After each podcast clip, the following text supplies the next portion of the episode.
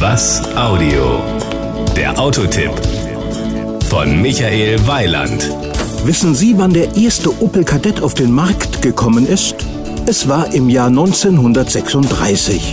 Ich will aber gerne zugeben, dass ich das auch nicht von alleine wusste. Diese Information gab es anlässlich der Präsentation des aktuellsten Nachfolgers und der heißt bekanntermaßen Opel Astra. Das Outfit. Die neue Opel-Formensprache sorgte bereits beim Insignia für Aufsehen. Der neue Opel Astra interpretiert diese bereits mehrfach ausgezeichnete Opel-Designsprache nun für die Kompaktklasse. Seine kraftvolle, coupéhafte Silhouette und elegante Details verleihen dem Astra einen besonders attraktiven Auftritt. Mit 4,42 Meter Länge wuchs der neue Astra gegenüber dem Vorgänger um 17 Zentimeter.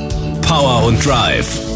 Die Triebwerkspalette des neuen Astra umfasst neun Motoren mit einer Bandbreite von 87 bis 180 PS. Im Vergleich zu den Vorgängermodellen sinken die CO2-Emissionen im Durchschnitt um 12 Prozent. Auch beim Durchschnittsverbrauch kann der neue Astra punkten. Die vier Common Rail Diesel liegen im Schnitt bei 4,6 Litern auf 100 Kilometer, die Benziner bei 6,0. Die Innenausstattung. Der neue Astra verfügt über eine ganze Reihe von technischen Innovationen. Zwei im Innenraum will ich gerne hervorheben.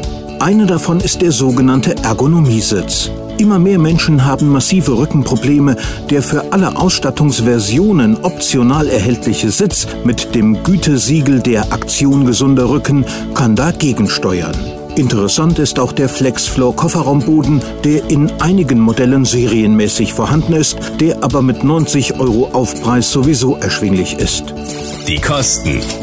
Der preisgünstigste Astra wird der 1,4 Liter Benziner mit 87 PS werden. Er kommt im Frühjahr 2010 auf den Markt und wird sehr günstige 15.900 Euro kosten. Am meisten muss man für den 2.0 CDTI mit 160 Diesel PS anlegen. Er liegt bei 27.405 Euro.